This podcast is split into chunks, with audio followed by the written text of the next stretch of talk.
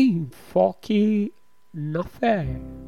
Texto do dia, 1 Coríntios, capítulo 9, versículo 16.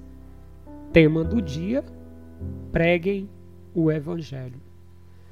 Contudo, quando prego o Evangelho, não posso me orgulhar, pois me é imposta a necessidade de pregar. Ai de mim se não pregar o Evangelho. O apóstolo Paulo foi um dos maiores pregadores do Evangelho. Fundou várias igrejas, ensinou diversos irmãos em Cristo, passou grandes lutas com respeito à fé que levava os outros a conhecerem Cristo, mas não desistiu da sua missão. Por que devemos pregar o Evangelho?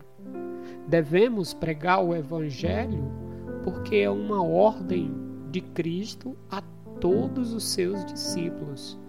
Se somos discípulos, devemos fazer conhecido as boas novas do Evangelho. Então Jesus aproximou-se deles e disse: Foi-me dada toda a autoridade no céu e na terra. Portanto, vão e façam discípulos de todas as nações, batizando-os em nome do Pai e do Filho e do Espírito Santo, ensinando-os a obedecer a tudo o que eu lhes ordenei. E eu estarei sempre com vocês até o fim dos tempos. Mateus 28, do 18 ao 20. Quais os motivos de pregarmos o Evangelho?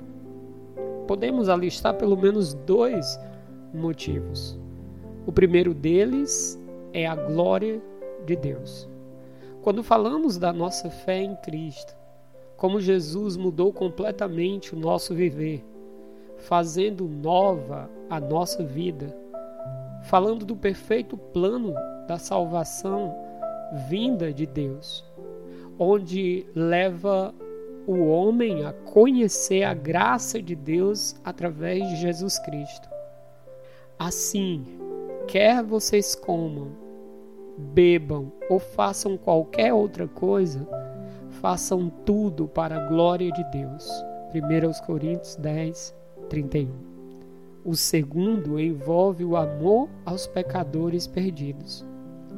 Eles precisam ser amados por nós como foram amados por Jesus. Assim, a sua graça transformará completamente nossas vidas, pois eles poderão conhecer o amor de Deus evidenciado em nossas vidas.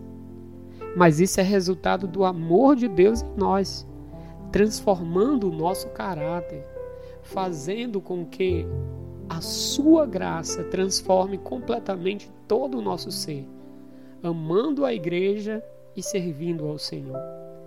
Um novo mandamento lhes dou: amem-se uns aos outros como eu os amei. Vocês devem amar-se uns aos outros.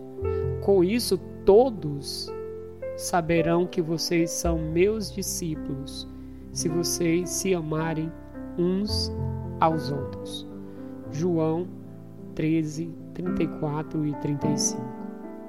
O dever de todo cristão é pregar as boas novas. A salvação ou não do pecador pertence ao Senhor. Ele quer que, como obreiros do Senhor, apenas preguemos o Evangelho.